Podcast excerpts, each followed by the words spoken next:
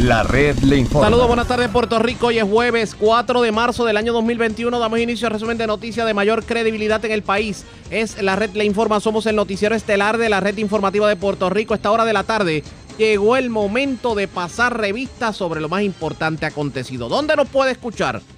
En el centro norte y la zona metropolitana por el 1470M y 106.3 FM de Cumbre. La zona sureste de Puerto Rico me escucha por el 610 AM y 94.3 FM de X61.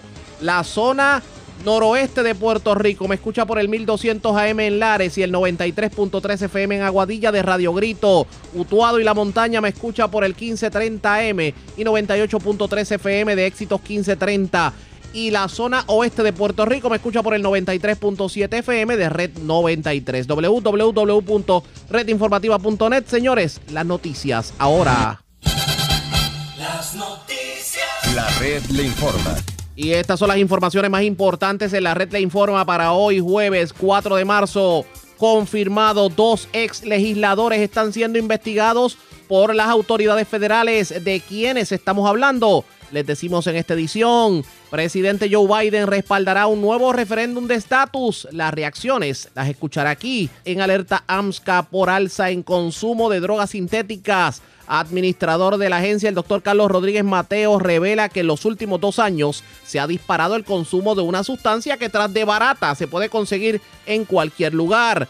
Se desahoga Wanda Vázquez, la ex gobernadora dice que no se arrepiente de las decisiones tomadas en medio de la pandemia. Enhorabuena, ciclo contributivo arranca con reintegros en menos de 48 horas y acceso a miles de dólares en créditos adicionales. El secretario de Hacienda Francisco Párez aseguró que esto es solo el comienzo. ¿Qué clase de frío? Ha hecho en esta madrugada. Las temperaturas alcanzaron los bajos 50 grados. Hablamos con el Servicio Nacional de Metrología. Ultiman a balazos a hombre esta madrugada en la barriada Buen Consejo de Río Piedras mientras asesinan hombre en la calle 2 del barrio San Isidro en Canóbanas. Vivo de milagro hombre que fue tiroteado en la calle Carmelo Rosa de Calley. Policía logra frustrar secuestro y de hecho arrestan en Guayama a hombre que cometió el acto en la rotonda de Calley. Radican cargos criminales contra joven de 22 años que le entró a tiros a la residencia de los padres de su expareja en Aguadilla. Delincuentes se llevan 30 mil dólares en efectivo y dos armas de fuego de residencia en Tierra Alta 2 en Guainabo. Y resulta que son familia las dos personas que fueron asesinadas ayer en la tarde en el barrio Jacaboa de Patillas. Esta es la red informativa de Puerto Rico. Señores, damos inicio a la edición de hoy jueves del noticiero estelar de la red informativa de inmediato a las noticias. El presidente de la Cámara, Tatito Hernández, confirmó que dos ex representantes son investigados actualmente por las autoridades federales sobre varios asuntos y que de hecho han pedido información, documentos y hasta certificaciones. Y aunque al principio no fue muy categórico en decir el alcance de las pesquisas o quienes las realizan, luego pues como que soltó prenda y tras bambalinas, varios legisladores, incluyendo el propio Tatito Hernández, hablaron de dos nombres en específico.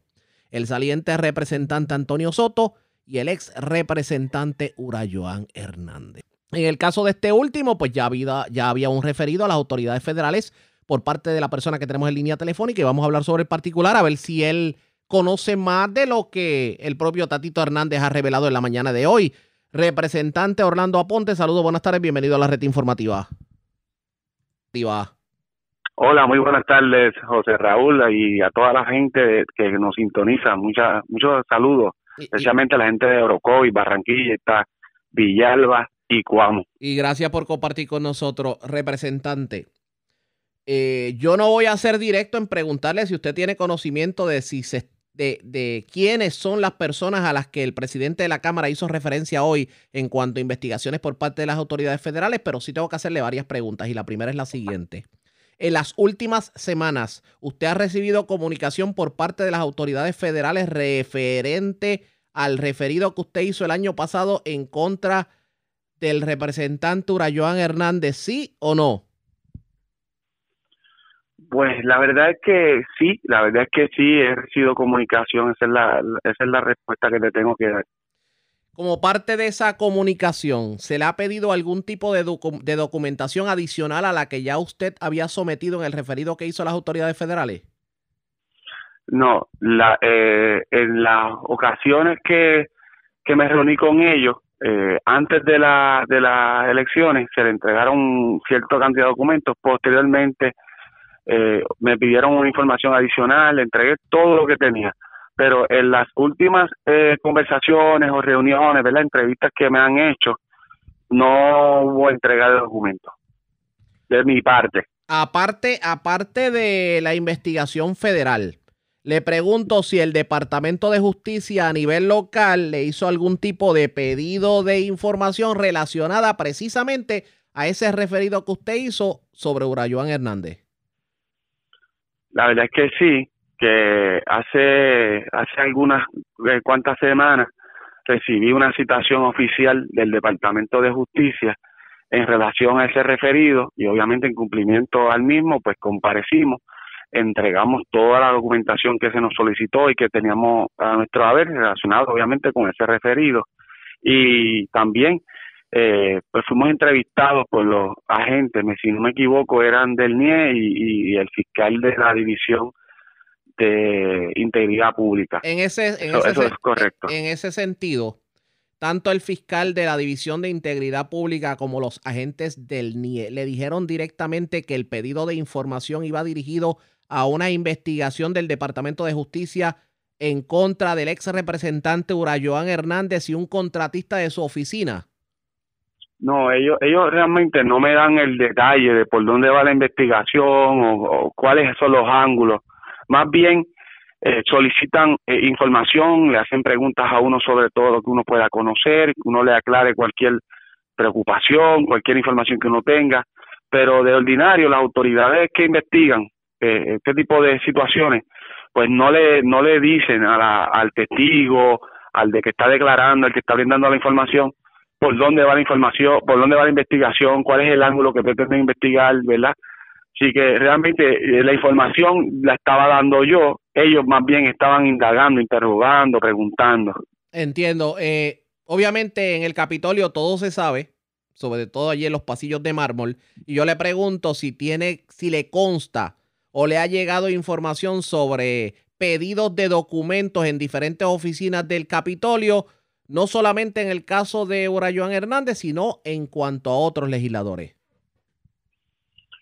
Pues mira, yo ahí me tengo que, me voy a tener a, contestar porque la verdad es que sí uno recibe información en los pasillos como usted dice, pero eh, yo soy bien responsable con mis expresiones y como no me consta de propio y personal conocimiento que las autoridades han estado indagando precisamente en el Capitolio solicitando copias de documentos, aunque a uno le podrán decir de manera extraoficial que es así y que, y que es muy preocupante, ¿verdad?, con relación a estos dos ex representantes.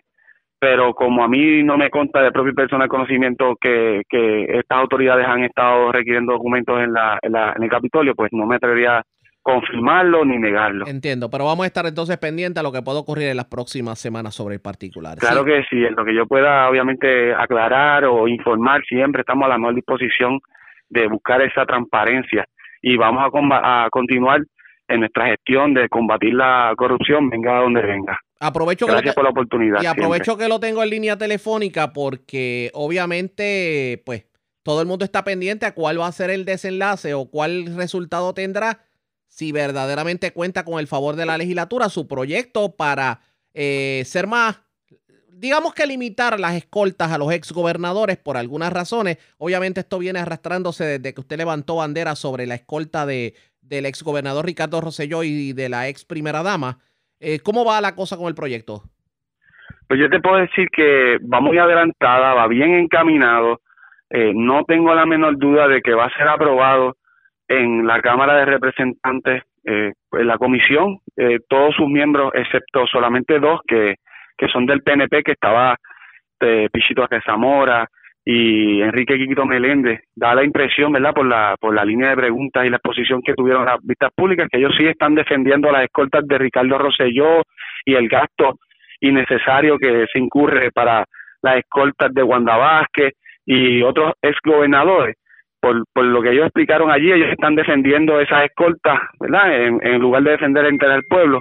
Pero como son minorías, eh, yo debo pensar que de acuerdo a lo que escuché de, parte de los, los demás miembros del Partido Popular, del PIB, de Victoria Ciudadana y del proyecto de Dignidad, esto no, este proyecto sin lugar a dudas, aunque sufra alguna que otra enmienda de, de técnica, va a ser aprobado tanto en Cámara como en Senado. Lo que hay que esperar y ver es eh, del lado de quién está el gobernador de Luisi, si es que está del lado del interés público, de la protección de los fondos públicos, de que la policía llegue a donde tiene que estar, por ejemplo, en el cuartel que se cerró en Ayales o en el cuartel que se pudiera ubicar allá en el sector Cacao en y no detrás de un exgobernador o conduciendo a un exgobernador, pero ya esto, pues más adelante vamos a ver si el gobernador lo va a firmar o si lo va a vetar, entonces ah, sea necesario que nosotros tengamos que pasarle por encima a ese veto. Pero hay ambiente, hay ambiente para que la legislatura pase por encima del veto del gobernador en caso de que sea vetado el proyecto.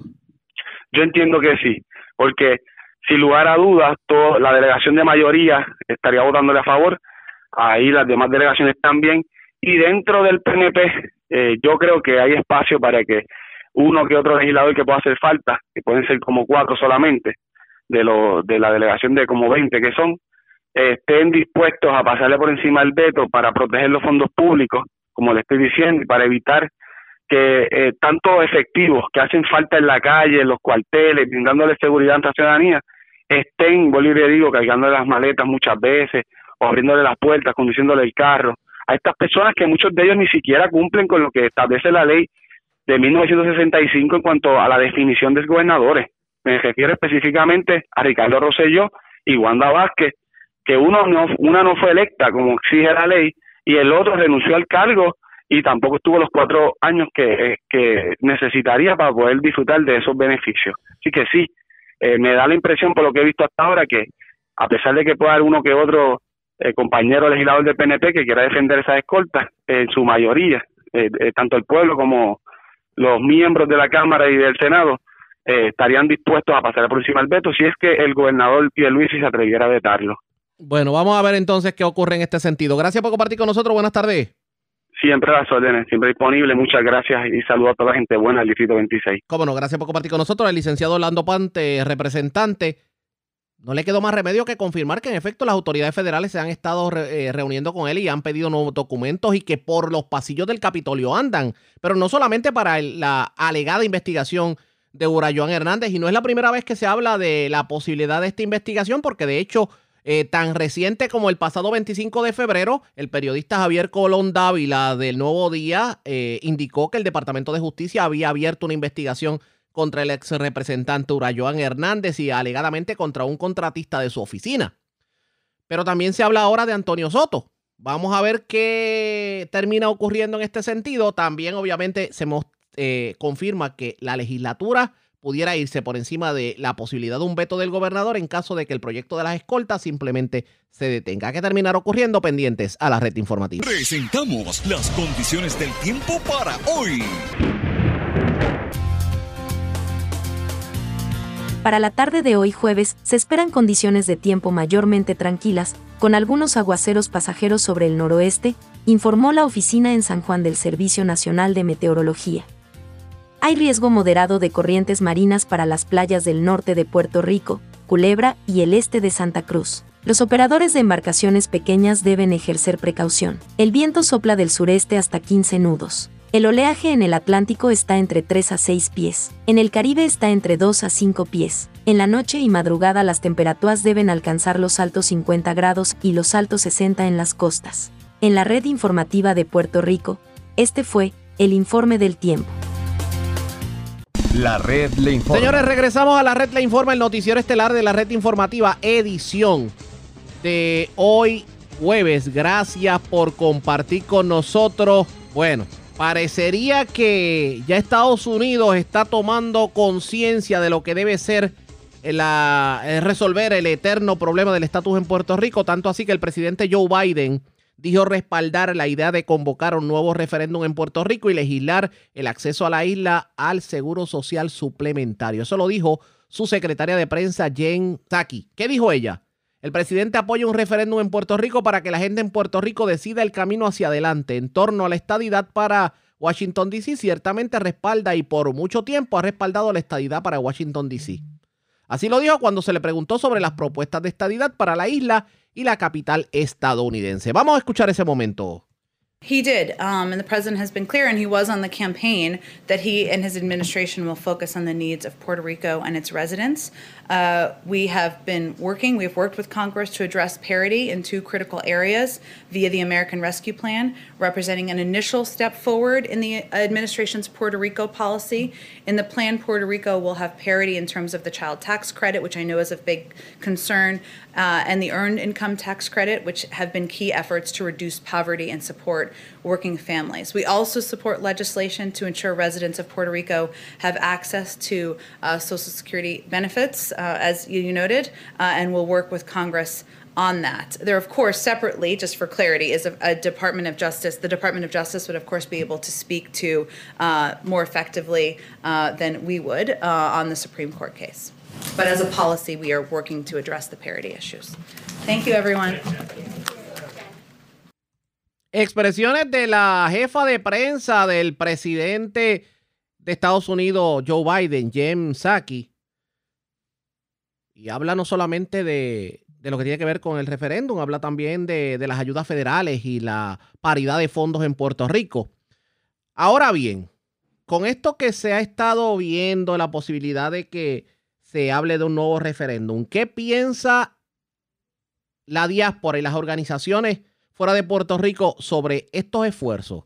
Por un lado, eh, la administración de Pedro Pierluisi insistiendo en la validez del, eh, del plebiscito que se llevó a cabo en noviembre y pues cabildeando directamente a favor de la estadidad. Por otro lado, algunas organizaciones que entienden que se le debe dar apertura a otras opciones políticas y restándole méritos a esa consulta. Pues hoy el ex gobernador Aníbal Acevedo Vilá tuvo la oportunidad de hablar con Edil Sepúlveda. Él es el presidente de la organización Boricuas Unidos en la Diáspora. ¿Qué dijo sobre todos estos esfuerzos en cuanto al estatus se refiere y también unos anuncios que han estado corriendo por allá en donde no se habla muy bien de Puerto Rico? Vamos a escuchar lo que tuvo que decir sobre particular. Principalmente educar al pueblo estadounidense en los temas de Puerto Rico, eh, particularmente el tema de la recuperación justa luego del huracán María, el tema de la deuda pública y de promesa y el tema de eh, la descolonización de Puerto Rico.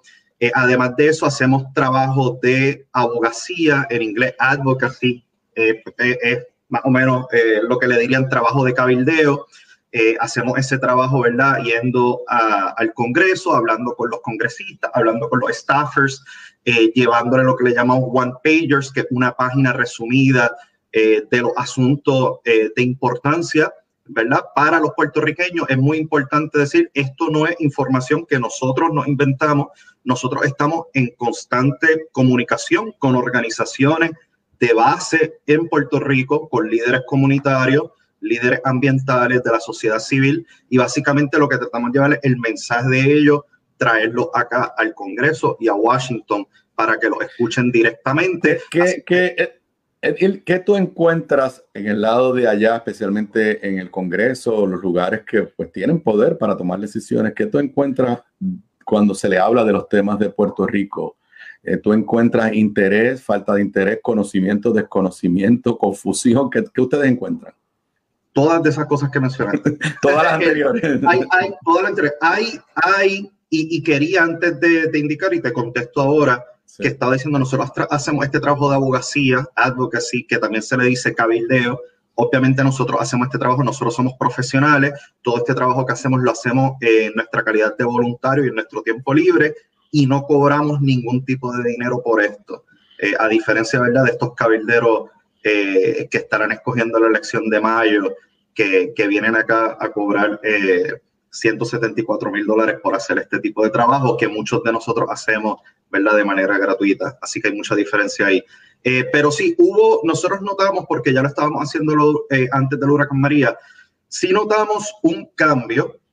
Luego del huracán María, obviamente el tema de Puerto Rico se volvió un tema popular y hasta cierto punto, como uno puede decir, sexy en la capital federal, porque lo empujó eh, los medios de comunicación nacionales.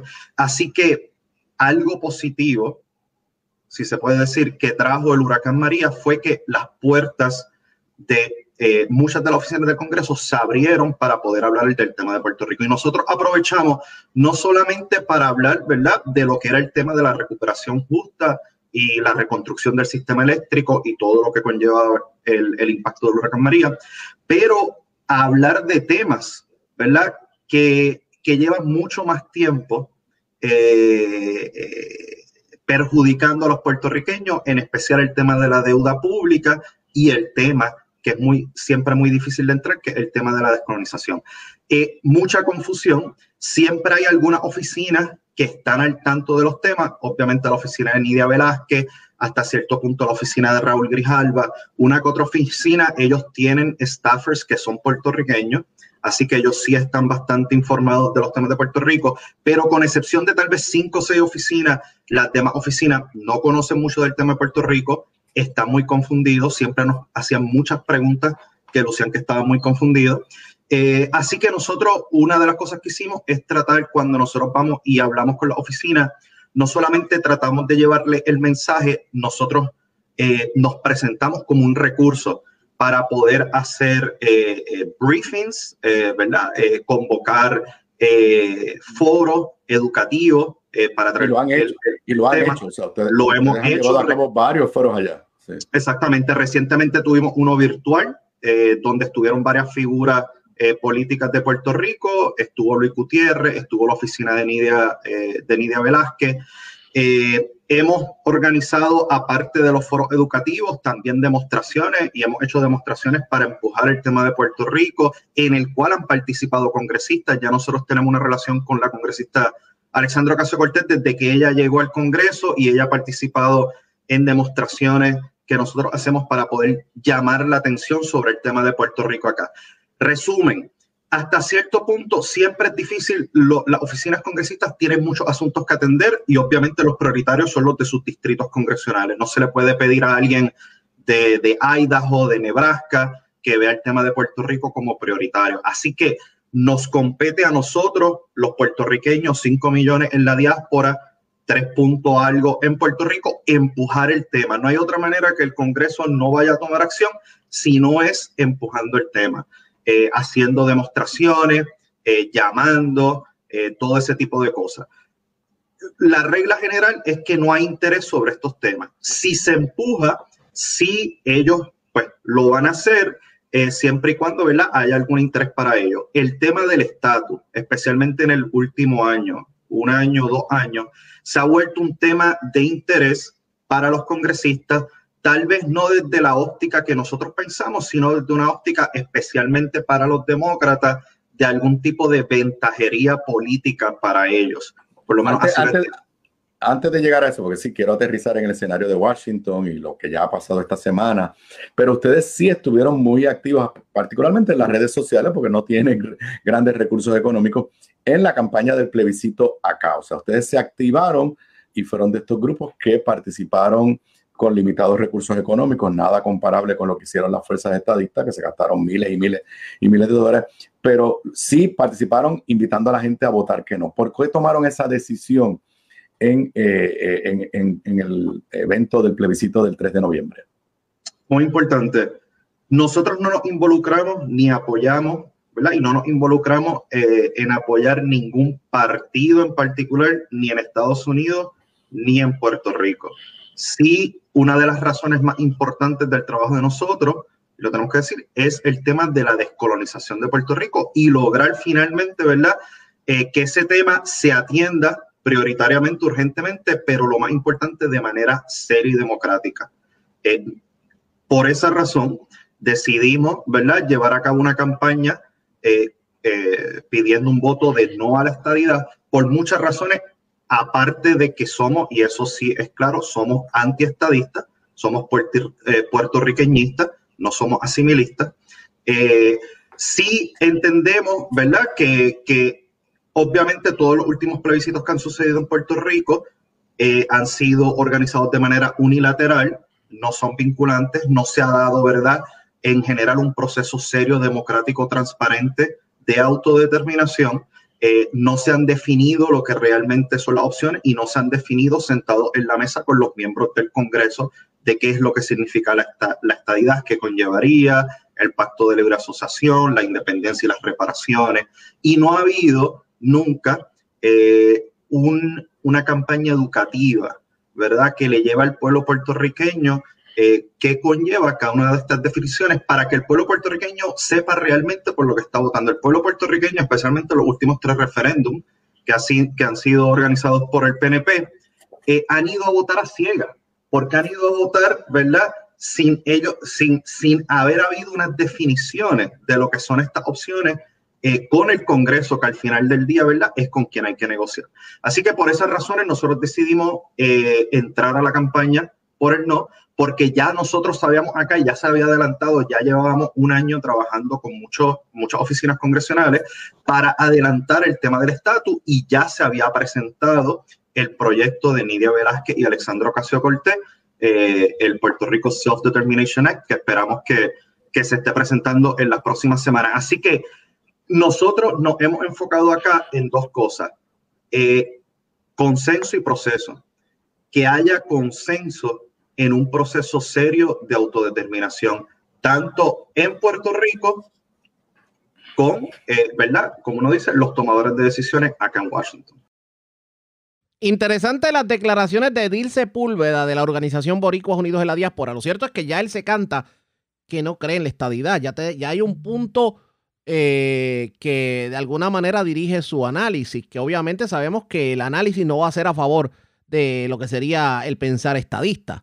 Pero él dice, dentro de su postura, que ellos lo que buscan es que haya un proceso en donde todos estén de acuerdo. ¿Ustedes creen que se va a dar ese proceso? Por otro lado, en cualquier democracia del mundo, si usted vota en un evento y la mayoría decide algo, pues se respete esa decisión. La pregunta es, si la mayoría de los puertorriqueños, un 52% de los puertorriqueños votaron a favor de la estadidad, ¿qué es lo que hace que ese proceso no sea válido cuando fue el pueblo libre y voluntariamente quien votó, independientemente de quién se inventó el, el referéndum?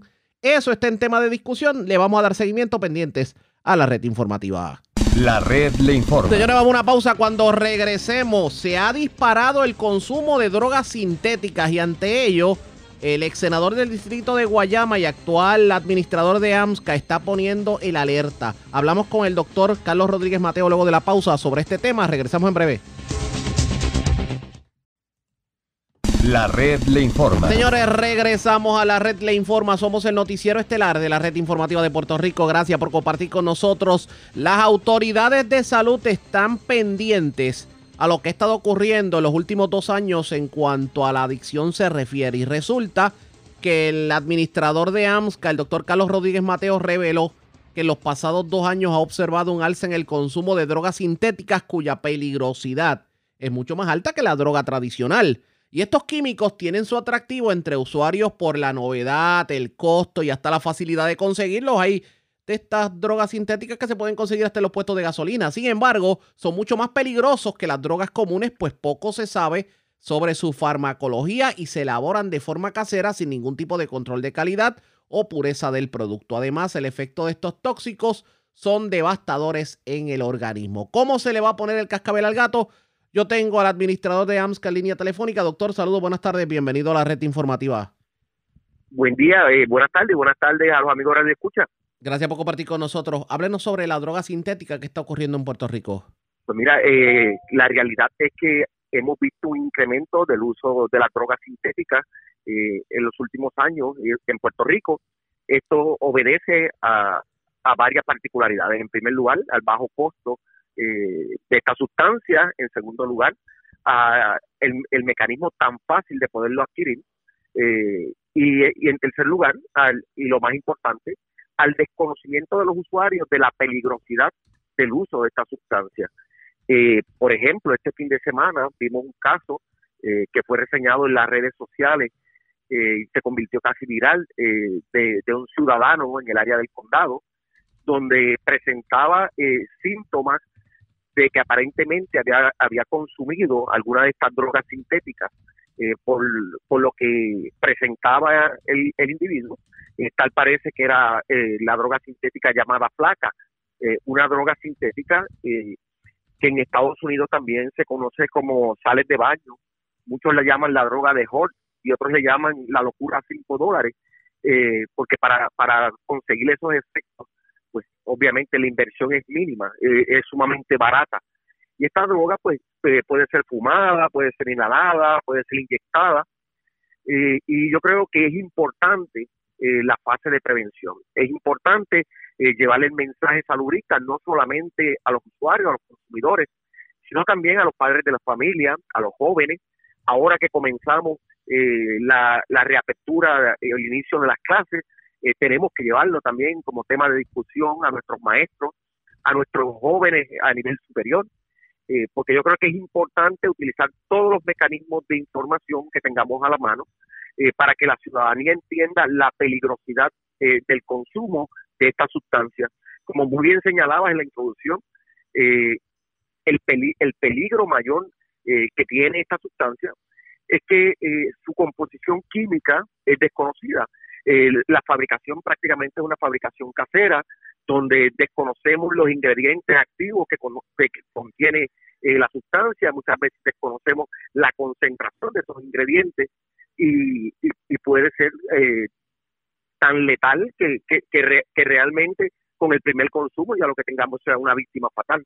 Así que yo creo que es importante, ¿verdad? Y desde ANSCA eh, entendemos que tenemos que desarrollar unas estrategias eh, de comunicación, de orientación, de prevención. Ahora mismo eh, este esfuerzo de prevención lo queremos llevar también a nivel local, a nivel comunitario. tenemos diferentes grupos trabajando en las comunidades.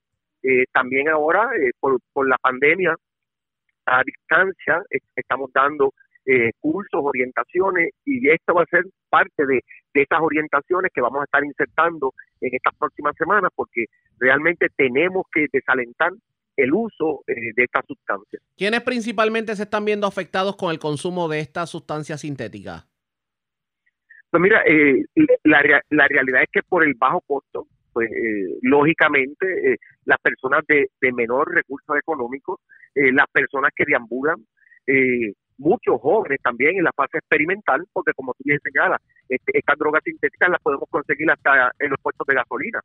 Así que, que yo creo que tenemos un reto nosotros acá. Como parte del Ejecutivo, como parte de la implementación de la política pública, establecer eh, eh, estrategias de comunicación, de orientación, pero también como gobierno tenemos un reto en la parte del establecimiento de políticas públicas eh, encaminadas a realmente eh, buscar la manera de, de, sacar de circulación. Pero aquí, aquí hay algo, aquí hay algo precisamente porque, por ejemplo, eh, si hablamos de droga sintética, aparte de lo que puede ser las sales, las, llamadas sales de baño, también, por ejemplo, lo que llaman la marihuana sintética, que se consigue por ahí en cualquier puesto de gasolina. O sea, el caso es que estas sustancias hacen mucho más daño que la propia droga, sin embargo, son más accesibles al público que la propia droga. Ese es el problema principal que tenemos hoy. Por eso tenemos un reto en términos de establecimiento de política pública para prohibir la venta de estos productos. Al momento, Así que yo creo que, es un asunto es una buena es una buena asignación para la nueva Asamblea Legislativa, ¿verdad? Que, eh, que le pongan atención a, este problema de salud pública que estamos viviendo. La, aparte de lo que puede ser eh, el consumo de drogas sintéticas, hablando del consumo de drogas en general, ¿cómo está la estadística al día de hoy? Pues mira, eh, te tengo que decir que precisamente la semana pasada vimos a la luz pública eh, lo que llamamos la consulta juvenil. La consulta juvenil es un estudio que hacemos eh, cada dos años en ANSCA, lo venimos haciendo desde el año 1990, y es un estudio de prevalencia de uso de sustancias en estudiantes desde los grados del séptimo a grado 12. este es un estudio que mide esa prevalencia en las escuelas públicas y en los colegios privados eh, este, eh, esta última consulta juvenil eh, tuvo una muestra de más de 8.600 estudiantes en 80 escuelas distribuidas a través todo el país. Y, y la realidad es que como resultado vimos, por ejemplo, que el 33% de nuestros estudiantes de ese nivel educativo eh, uso, hizo consumo del alcohol el último año. El 9.4% hizo consumo de marihuana y el 6.1% eh, consumió tabaco. Eh, también eh, esta, eh, por vez primera, en la consulta midió el uso de vaporizadores o de cigarrillos electrónicos y el 22% de nuestros estudiantes en ese nivel eh, confesó o manifestó que habían utilizado, aunque sea una vez, eh, vaporizadores y el 15% que habían utilizado cigarrillos electrónicos el año previo a la consulta. Eh, vemos un aumento cuando comparamos esta consulta con la de años, anteriores, que yo creo que esto es lo, lo bueno, ¿verdad? Eh, de, este, de esta consulta, que podemos eh, ver las tendencias, si hay un aumento, hay una disminución o si nos quedamos constantes en el uso de alguna de estas sustancias y vemos que ha habido un incremento de nuestros estudiantes en el uso de la marihuana. Así que yo creo que si, si cogemos eso por un lado, ¿verdad? Eh, y, y lo atamos con que previo a esta consulta en Puerto Rico, por ejemplo, todavía no teníamos eh, el cannabis medicinal, eh, no había un uso de la marihuana sintética como lo tenemos hoy, pues yo creo que esto es preocupante, yo creo que tenemos que mirar eh, ese consumo de la marihuana, tenemos que ver si tenemos que desarrollar unas estrategias eh, de comunicación y salubrista donde le dejemos saber a, nuestra población que el cannabis medicinal no es lo mismo eh, que la marihuana recreativa, que no es lo mismo que la marihuana sintética, porque decía yo el otro día que yo también he visto en mi carrera profesional en los últimos meses, en los últimos años, que la población geriátrica que yo sirvo eh, está eh, utilizando ahora, consumiendo ahora el cannabis medicinal que antes no consumían. Y, y si atamos eso a que, ¿verdad? Nuestra nuestra cultura ve la figura del abuelo, ¿verdad? Como una figura de respeto, como como una figura eh, a seguir y vemos en la casa al abuelo de, de 65 años o de 70 años hablando de las bondades del cannabis medicinal, pero el joven no sabe la distinción o, o no le han llevado el mensaje de que pueda distinguir que cannabis medicinal no es lo mismo que, que marihuana recreativa, pues realmente yo creo que tenemos un problema eh, de comunicación y en ese sentido yo creo que tenemos que establecer unas estrategias eh, salubristas de, de, tal manera que la población en general pueda eh, distinguir cannabis medicinal de, me, trae algo, recreativa. Me trae algo interesante y perdone que le interrumpa y para que sintoniza tarde hablamos con el doctor Carlos Rodríguez Mateo, el administrador de AMSCA. Doctor, hay muchas personas, muchos jóvenes que son arrestados por consumir droga recreativa, en este caso marihuana recreativa, que es la marihuana tradicional que uno consigue en el punto. Y esas personas lo que alegan a veces es que la marihuana pues les ayuda con la ansiedad y con una serie de cosas. ¿Por qué en vez de como sociedad ser punitivo y terminar que esas, eh, hacer que esas personas terminen presos, no llevarlo a que se pueda evaluar médicamente y ver si verdaderamente hay una condición que amerita que hagan una transición a la, a la, a la droga, en este caso al, al, cannabis medicinal, y obviamente sacamos, saca, eh, desincentivamos el trasiego de droga y llevamos a una persona a la salud. ¿Han pensado en eso? Estoy totalmente de acuerdo contigo. Eh, yo en el pasado he estado abogando porque realmente el problema de las adicciones no lo veamos desde un punto de vista punitivo, sino desde un punto de vista saludista, que lo veamos como un paciente que necesita eh, una atención, eh, una ayuda desde el punto de vista médico. Y yo creo que, que como sociedad, ¿verdad? Como país, tenemos un gran reto. podrán haber opiniones a favor, podrán haber opiniones en contra, eh, pero, pero, pero realmente eh, tenemos que ver si los mecanismos que hemos estado utilizando hasta ahora están dando resultados. A mí me parece que no. Así que, que yo creo que el punto que tú traes es sumamente interesante, eh, se debe traer a la discusión del país y yo creo que, que tenemos que verlo desde la óptica de no de no de penalizar, sino desde la óptica de reconocer unas realidades sociales que vive la, eh, las familias puertorriqueñas y que merecen atención. Definitivamente. Doctor, gracias por haber compartido con nosotros. Buenas tardes.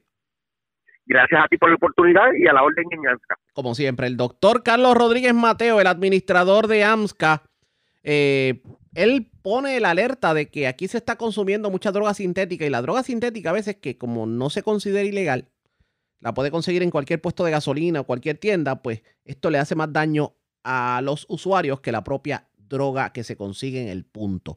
Y obviamente, pues, dice que hay que ponerle el cascabel al gato para evitar que más personas se sigan, eh, digamos, autoafectando y que terminen eh, con algún tipo de condición de salud. ¿Qué termina ocurriendo? Pendientes a la red informativa. La red le informa. Cuando regresemos, las noticias del ámbito policíaco más importantes acontecidas, resulta que eran familia. Las dos personas que fueron asesinadas ayer en la tarde en Jacaboa de Patillas. Además, se reportó un asesinato en la barriada Buen Consejo de Río Piedras, otro en San Isidro en Canóbanas. Vivo de milagro un hombre que fue tiroteado en la Carmelo Rosa en Calley y también una persona fue secuestrada en la rotonda en Calle y fue llevada a Guayama, pero las autoridades lograron frustrar el, secuestro. Y delincuentes se llevaron 30 mil dólares en efectivo de una residencia en Guaynabo. Es lo próximo, regresamos en breve.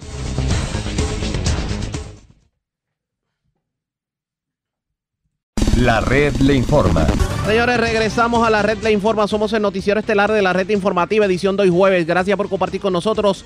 Vamos a noticias eh, del ámbito policiaco porque entre la noche y la madrugada se reportaron dos asesinatos. Uno ocurrió en la zona de Canóbanas, específicamente en San Isidro en Canóbanas. Y el otro, que fue en la madrugada, ocurrió en la barriada Buen Consejo de Río Piedras. Kenny Ojeda, oficial de prensa de la policía en el cuartel general, nos tiene detalles en vivo. Saludos, buenas tardes. Buenas tardes.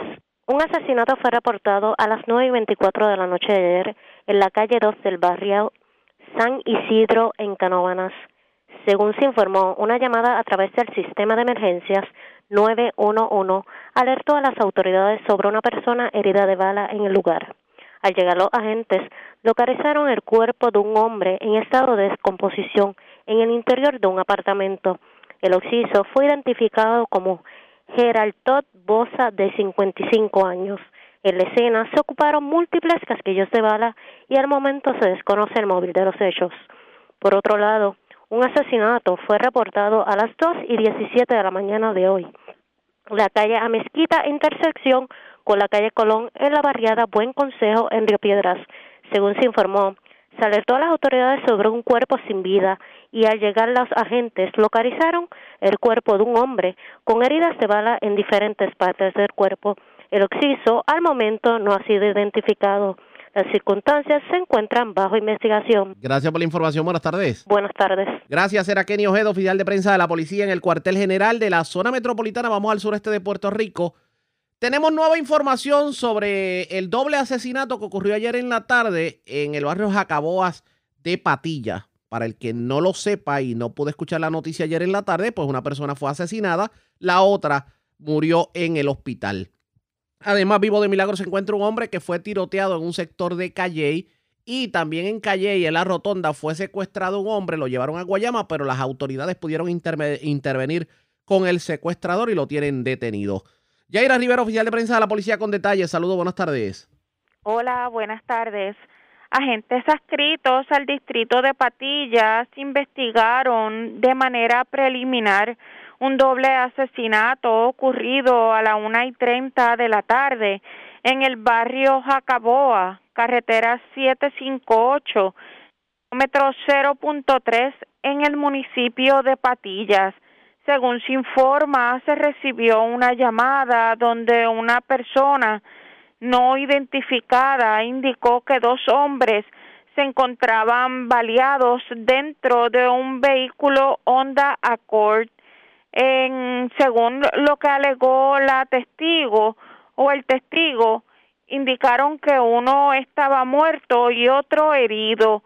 Al llegar las autoridades confirmaron que uno de los hombres murió en la escena. El otro ocupante fue transportado con múltiples heridas de bala al Hospital Menonita de Guayama, donde falleció mientras recibía asistencia médica. Los oxisos fueron identificados como Jason Altieri Valera y Carlos Altieri Ventura. Este caso fue referido a la División de Homicidios del Cuerpo de Investigaciones Criminales de Guayama, quienes continúan con la investigación. Por otro lado, un hombre resultó herido de bala en hechos reportados a las autoridades a las 10 y 52 de la noche de ayer en la calle Carmelo Rosa del pueblo de Calley. Según informó Luis J. Collazo García, de 23 años se encontraba estacionado en dicha calle en su vehículo Toyota Yaris cuando alguien le realizó varios disparos alcanzándolo en la espalda. Collazo García fue transportado al Hospital Menonita de Calley donde fue atendido por el médico de turno, quien diagnosticó tres heridas de bala. Este hombre tuvo que ser referido al Centro Médico de Río Piedras en condición estable. Este caso fue referido a la División de Homicidios del Cuerpo de Investigaciones Criminales del área de Guayama para que los agentes especializados continúen con la investigación. En otras notas policíacas, agentes del distrito de Calle investigaron un alegado secuestro en hechos ocurridos en la noche de ayer en la carretera número uno, área de la Rotonda. Según se informó el querellante, que por razones de seguridad no es identificado, fue secuestrado por un hombre alegadamente este fue identificado como Luis Vicente, quien lo transportó al pueblo de Guayama. El agente Carlos Rodríguez del distrito de Guayama logró el arresto del señor Luis Vicente, a quien se le ocupó un arma de fuego. Este caso será consultado en el día de hoy con el fiscal de turno, quien instruyó preliminarmente dejarlo en la celda para la posible erradicación de cargos en la tarde de hoy. Cuando surja más información al, al respecto, ¿verdad? De este caso, se estará notificando a los medios. Gracias por la información. Buenas tardes. Buenas tardes.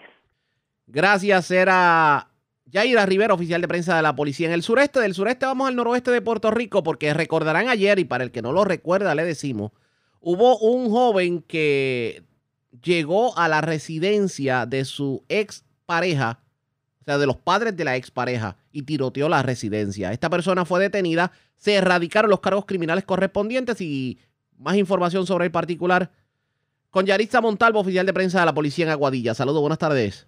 Saludos, buenas tardes, Ariaga, a todos los radioescuchas. Así es, en la tarde de ayer, la División de Homicidios del 6C local sometió cargos contra Yomar Mendoza Lorenzo, de 22 años y residente de Aguada por los delitos de tentativa de asesinato, sustancias controladas, violencia de género y ley de armas, los hechos por los que se le acusó a Yomar Mendoza Lorenzo. Los cometió a las 5 y 15 de la mañana de ayer, miércoles 3 de marzo del presente año, en el barrio Palmar de Aguadilla, cuando el imputado se personó a la residencia de los padres de su expareja y tras una discusión con esta le realizó varias detonaciones a la residencia y posteriormente ocasionó daños en una ventana de la residencia. Mendoza Lorenzo fue arrestado mientras conducía un auto Nissan Sentra color dorado, en el cual al momento del registro incidental se le ocupó en el interior del vehículo un arma de fuego calibre 9 milímetros, la cual había sido utilizada para la comisión del delito y sustancias controladas.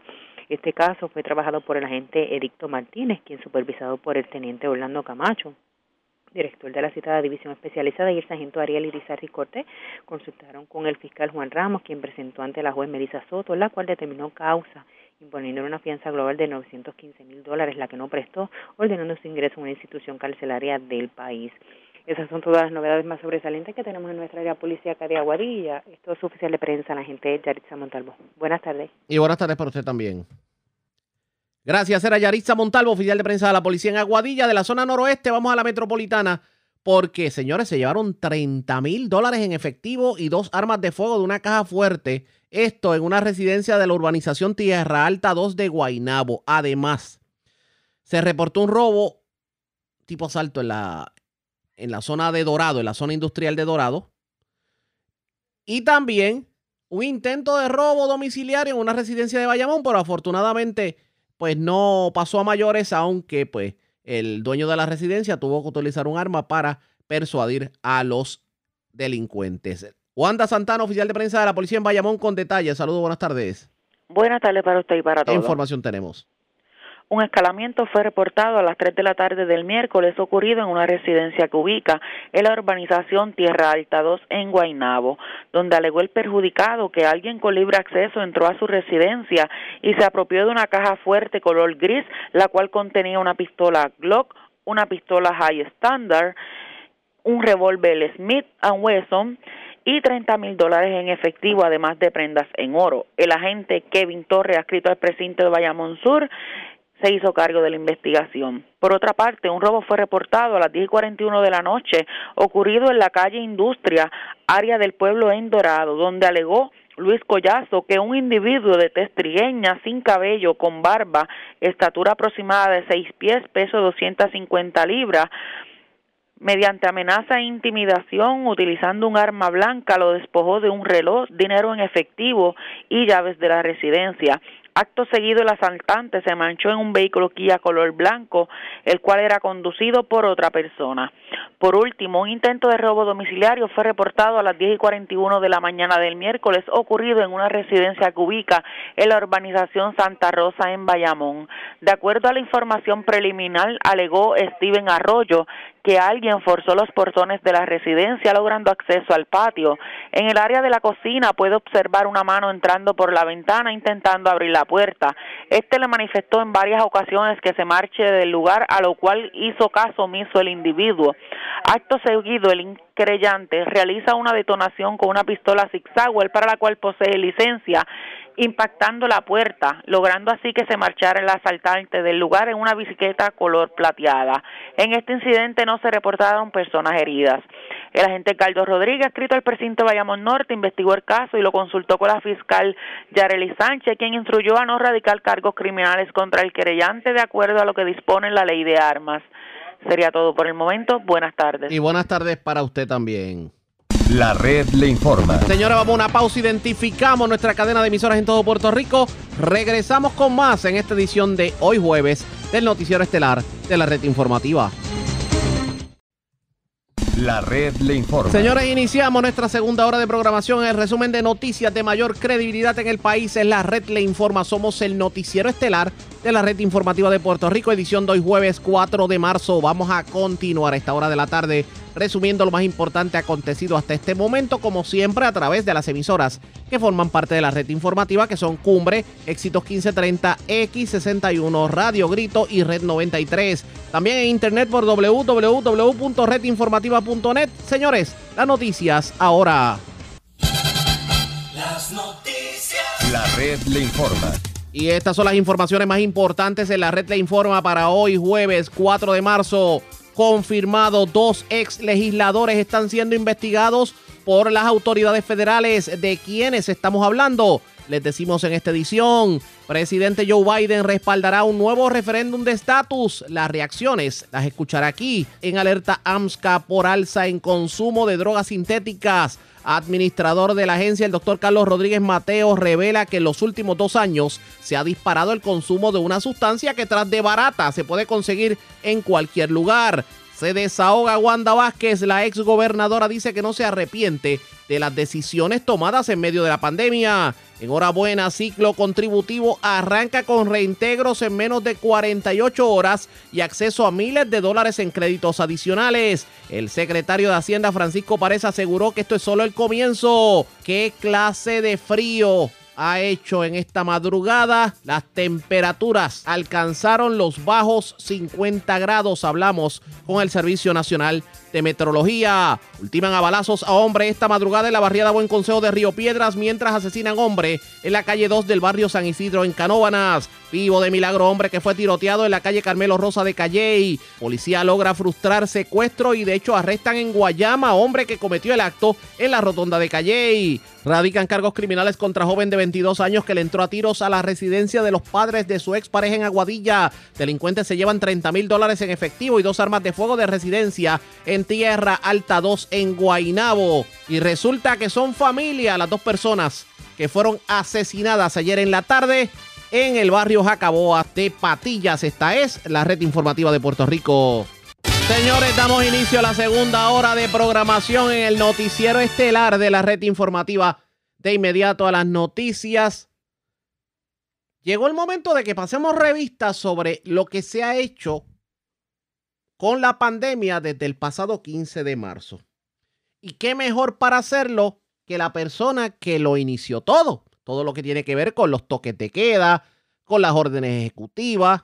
O sea, la primera persona que tuvo que ponerle el cascabel al gato. Hablamos de la ex gobernadora Wanda Vázquez. Y hoy la periodista Yola Virella del periódico Metro tuvo la oportunidad de entrevistarla y vale la pena que analicemos un poquito las expresiones de la ex gobernadora. Lo que se ha hecho, ¿se hizo bien? ¿Qué debió haberse corregido primero? ¿De qué se arrepiente la ex gobernadora en todo este proceso? Vamos a escuchar lo que dijo sobre el particular. Puerto Rico y usted ha reflexionado sobre ese momento en que tomó la determinación del lockdown, ha compartido sus reflexiones en redes sociales, pero si nos puede contar un poco más del proceso decisional, qué información tenía antes sí, tenía argumentos de funcionarios que fuesen encontrados y cómo tomó la verdad, balanceó hacia dónde tomar las decisiones. Pues mira, eh, ciertamente esa fue yo creo que de la decisión más importante que se tomó durante todo ese proceso. Eh, siempre nos mantuvimos en el gobierno, nos mantuvimos al tanto de lo que estaba ocurriendo en otros países, ¿verdad? Así que sabíamos el impacto de la pandemia, tanto en Italia como en España, ya veíamos el impacto que estaba teniendo en los Estados Unidos y yo estaba muy pendiente a que, a que no llegara a Puerto Rico, ¿verdad? Siempre tenía la esperanza de que a que eso pasaba en el mundo no llegara acá.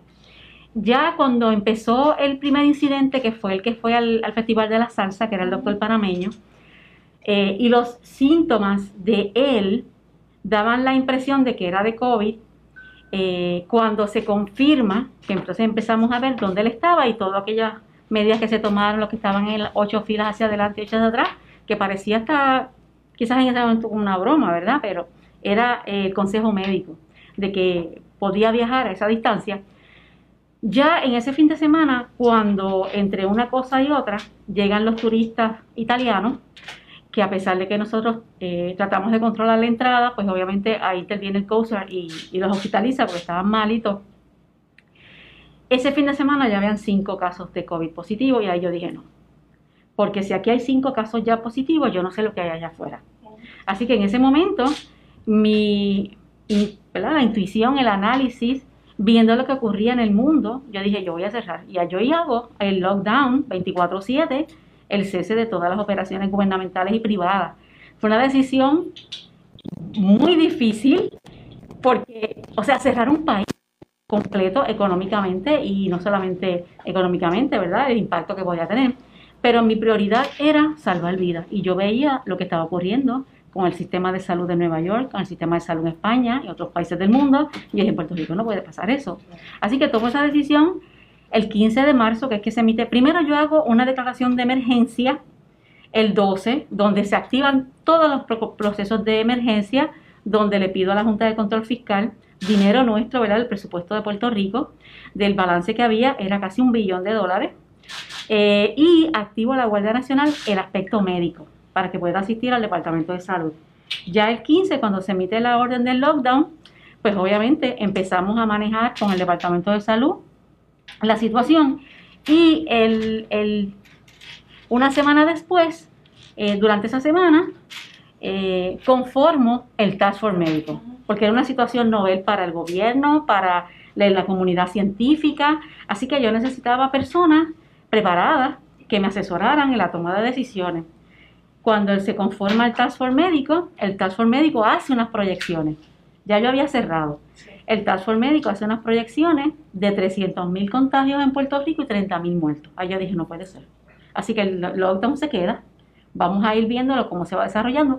Y esa decisión que se tomó en un momento de, de, preocupación de lo que había en el resto del mundo fue lo que dio la oportunidad a que Puerto Rico pudiese salir adelante, que Puerto Rico hoy esté en una posición mucho más privilegiada que muchos estados y otros países del mundo.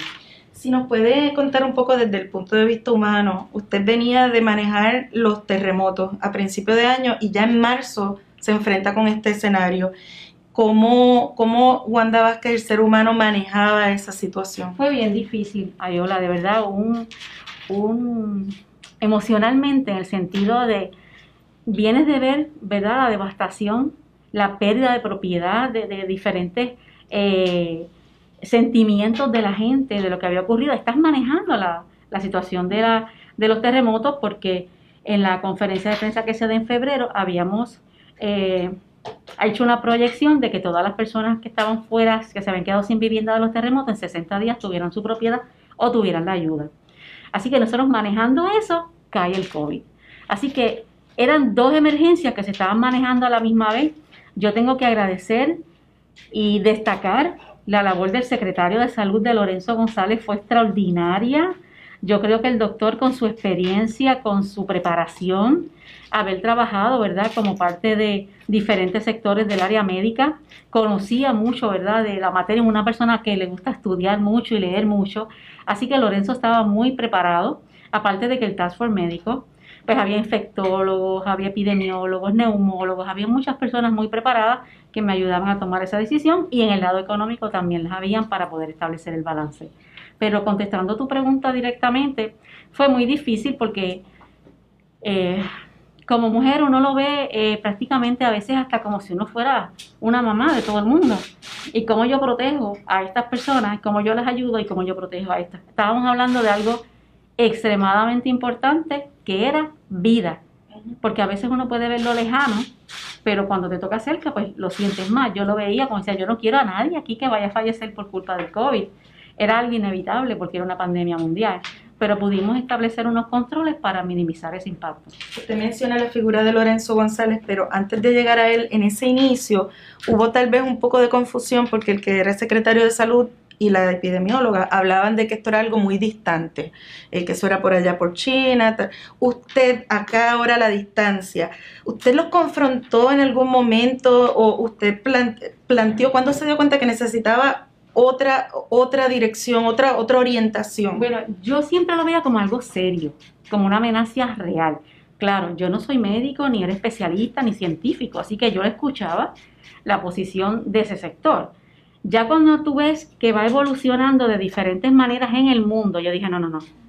Podrá estar en Estados Unidos, allá, pero yo voy a proteger a la gente en Puerto Rico. Y sobre todas esas cosas, hay que tomar la decisión, por eso fue difícil, ¿verdad? Eh, y no le puedo, no le voy a decir que alguien, alguien me dijera, no cierre, o eso no conviene. No, no, no, eso lo analicé yo con lo que yo estaba viendo. Y yo entendí que era lo mejor para Puerto Rico y por eso tomamos, tomé esa decisión.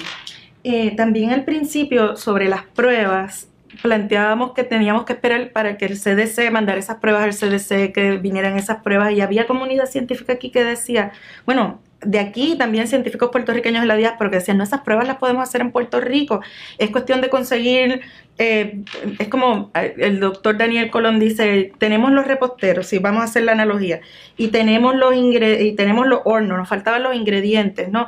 ¿Cuándo usted dijo, no, esto tenemos que tomar el control para poder manejarlo acá en Puerto Rico? Lo que pasa es que la comparación podría eh, ser factible en otras circunstancias, no en esta.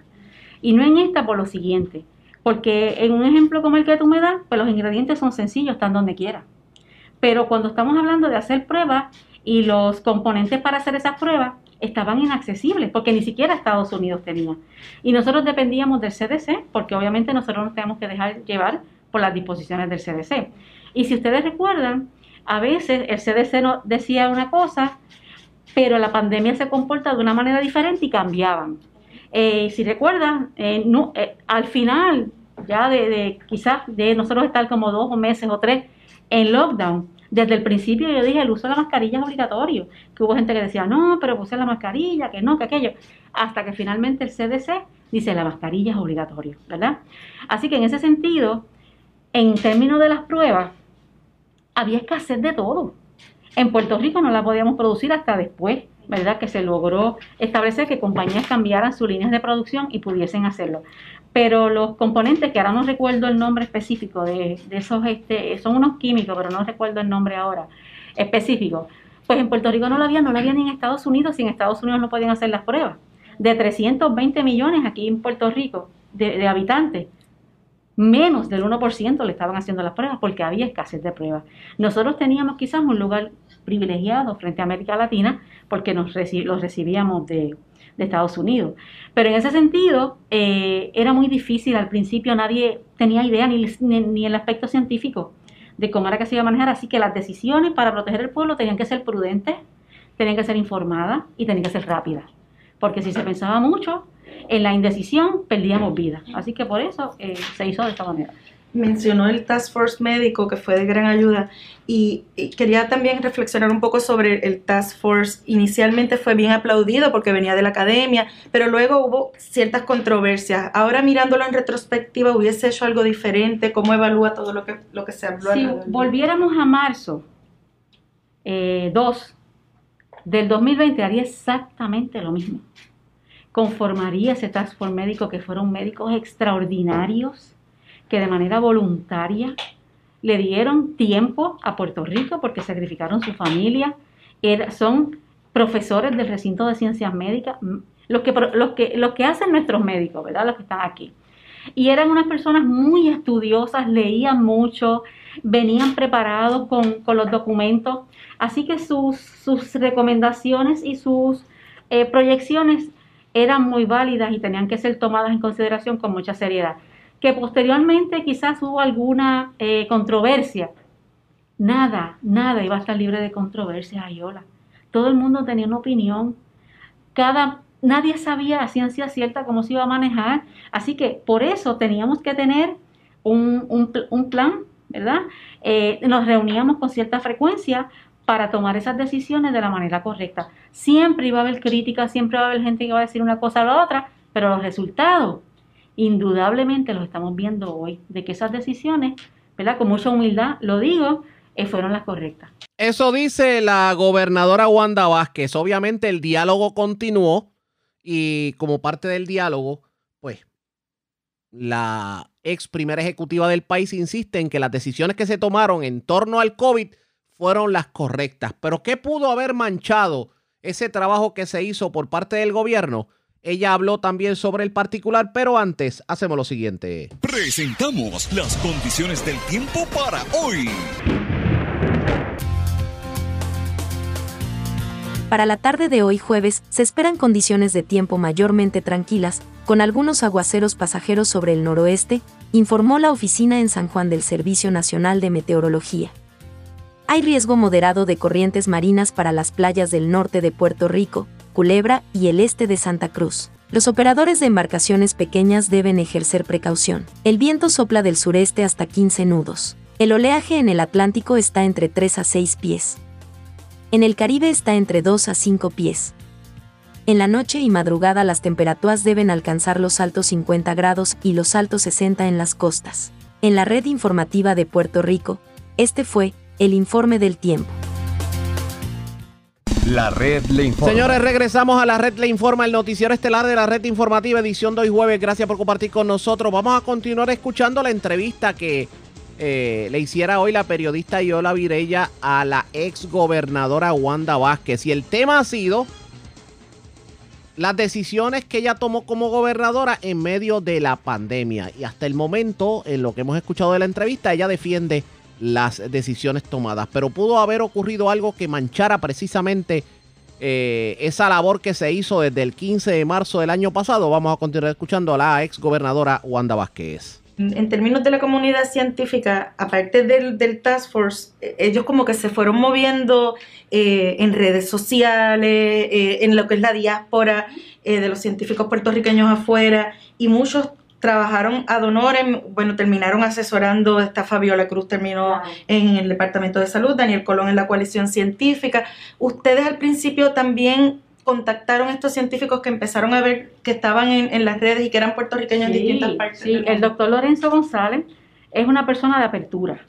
Él siempre, eh, no importa eh, el pensamiento, aunque fuera en contra, ¿verdad?, de las decisiones que se estuvieran tomando, Lorenzo siempre los tomaba en consideración y por eso Fabiola, él la incorporó, porque hizo un trabajo extraordinario en Villalba, así que él la incorporó para lo del contact tracing de los municipios, al doctor Cabanilla, al, Fideicomiso de Ciencia, a toda aquella organización, al, al, que hay en, otro que hay en Ponce, que es buenísimo, una doctora que hay en Ponce, que era la que asesoraba a la alcaldesa, todas esas organizaciones formaron parte después de esa coalición de médicos científicos en adición al, al task médico y escuchábamos la posición de todo el mundo y llegábamos a un consenso. Algunos recogíamos todas las recomendaciones, en otros no, pero siempre fueron escuchados.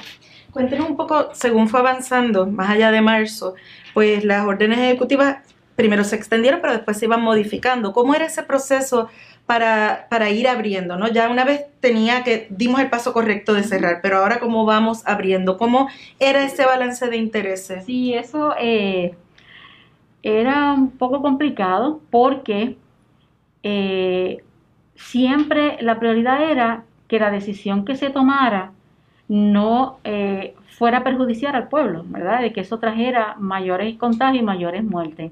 Así que lo que hacíamos era, vamos a sentar el sector económico, que yo tengo que decir que siempre fue muy colaborador, entendieron porque qué yo hacía.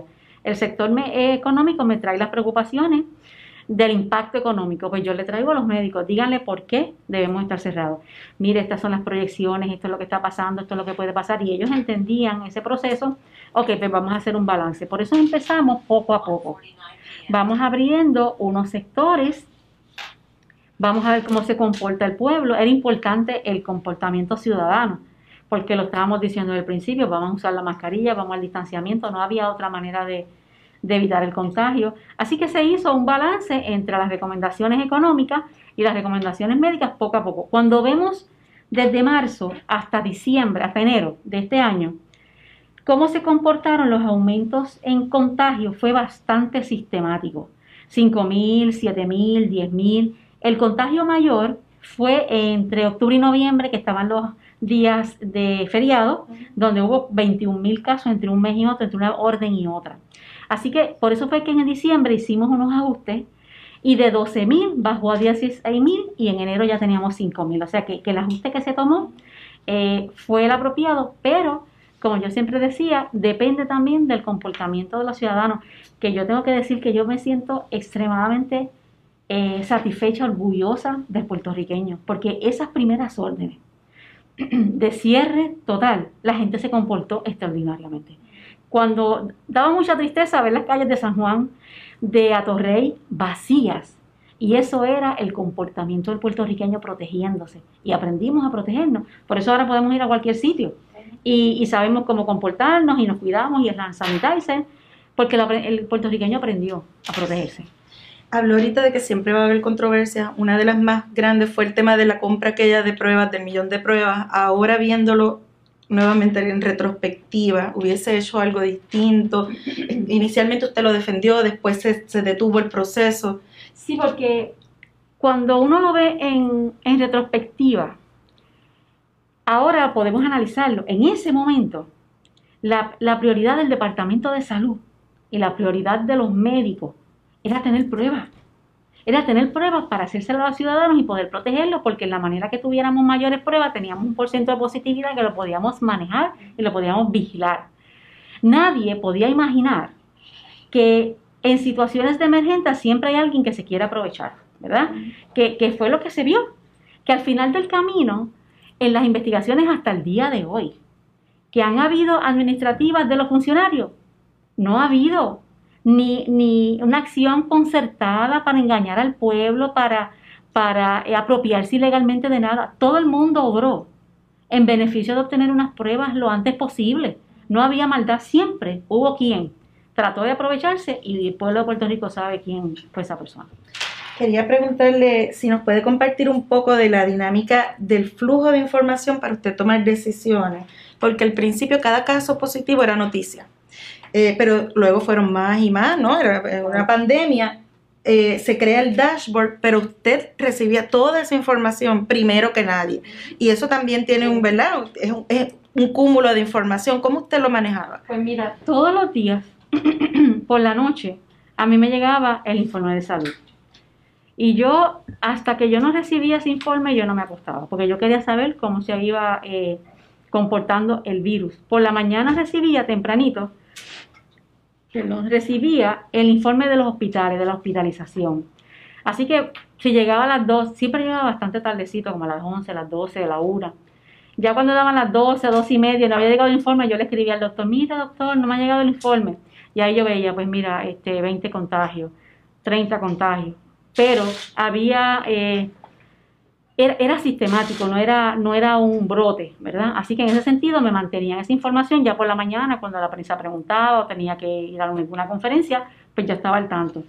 Eh, mi mayor eh, preocupación era recibir lo de salud, contagios y muertes, por la mañana hospitalización, porque era el balance para yo saber qué cierro y qué mantengo abierto. Después que eh, el puertorriqueño tiene que tener bien claro y sentirse hasta cierto punto, ¿verdad?, orgulloso de su país, de que Puerto Rico nunca, el sistema de salud nunca colapsó, nunca.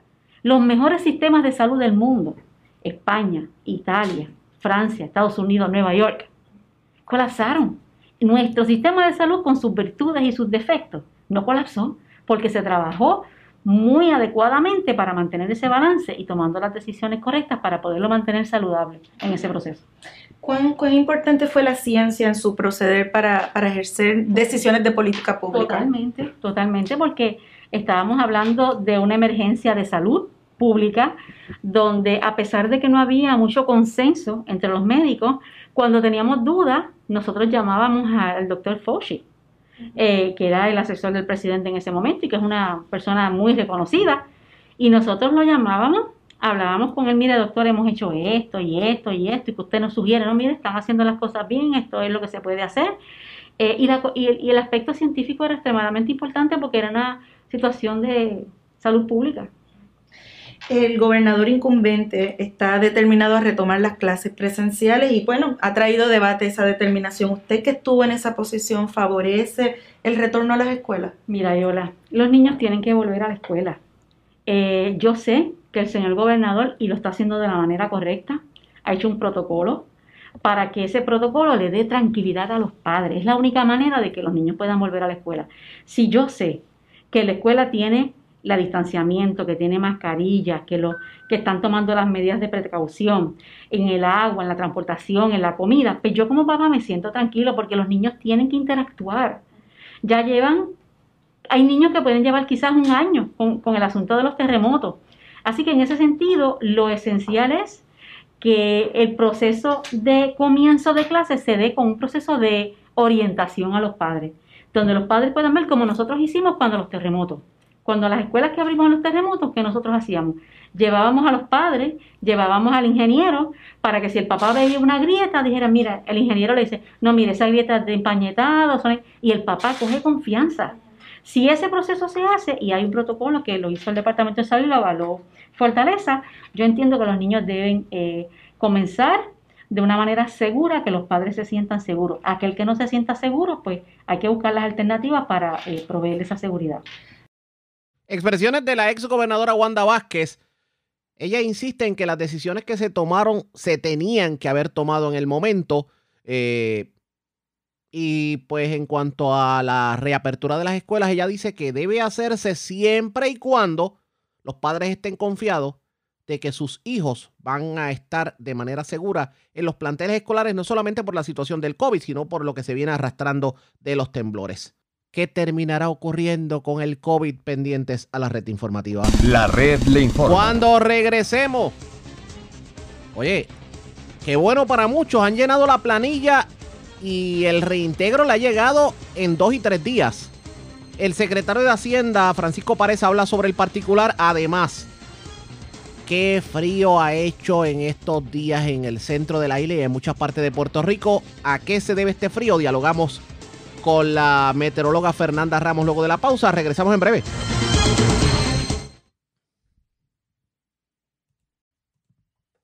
La red le informa. Señores, regresamos a la red le informa. Somos el noticiero estelar de la red informativa de Puerto Rico. Gracias por compartir con nosotros. El secretario del Departamento de Hacienda, Francisco Párez, informó que a una semana de iniciado el proceso de erradicación electrónica de planillas, se han recibido 117.081 planillas y se ha pagado la friolera de 22.8 millones de dólares en reintegros. Enhorabuena. De hecho, es histórico el que una persona haya radicado planilla y en dos días le haya llegado su reintegro a la cuenta. Además, hay un sinnúmero de incentivos que se pueden reclamar a través de la planilla. El secretario tuvo la oportunidad de hablar sobre el tema y esto fue lo que dijo sobre el particular ya varios años y que estamos bien, contentos de que nos acompañe en, en esta encomienda. Así que para todos los propósitos, estos tres recursos van a estar disponibles eh, para los medios a las distintas eh, iniciativas que se darán eh, inherentes a un proceso de ciclo contributivo.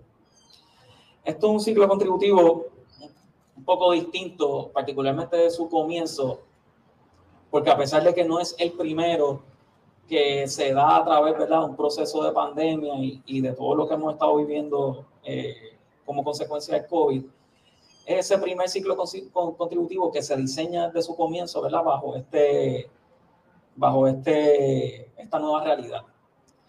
Y mirando, haciendo un poco de, de retrospección, por llamarle de alguna manera, decir que luego de una pandemia y el manejo de todas las ayudas del departamento, que el Departamento de Hacienda ha venido obligado a, a distribuir, hablar de un comienzo, un ciclo contributivo con 117 mil planillas ya recibidas y unas 32.916 planillas de estas habiendo sido reintegradas para un total de 22.8 millones eh, a la fecha de hoy, comienzos de marzo ciertamente dicta la, pausa, la pauta y les deja, ¿verdad?, saber cuál es el, el tono de, de, esta administración. Una administración que sigue la política pública del gobernador, parte, ¿verdad?, de las encomiendas que el señor gobernador nos dio como continuidad, ¿verdad?, al, del Grupo Gerencial del Departamento de Hacienda, es que tomáramos todas las decisiones que estimáramos necesarias para poder agilizar y, poder seguir mejorando eh, los servicios.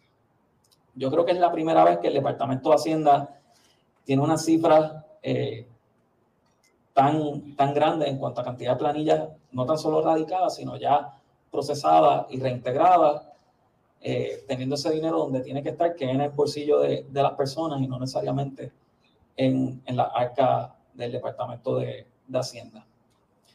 Así que yo les quiero agradecer al equipo de trabajo, eh, el licenciado Ángel Pantoja, que, quien fue secretario auxiliar durante gran parte del diseño de este, de este ciclo contributivo, y la nueva secretaria auxiliar de, de renta y todo el equipo de trabajo de del Departamento de Hacienda por, por esa encomienda. Si a mí me hubiesen dicho, digamos, el 22 de marzo del año pasado, eh, que a, esta fecha en el 2020, eh, 2021, íbamos a tener eh, esta cantidad de planillas ya reintegradas, yo hubiese firmado sin, sin, sin encomendarme. Eh, hubiese sido un gran negocio eh, para, para el Departamento de Hacienda y poderlo lograr. Ciertamente era un asunto impensable, particularmente hace unos añitos atrás cuando el departamento no se distinguía por, por esta diligencia.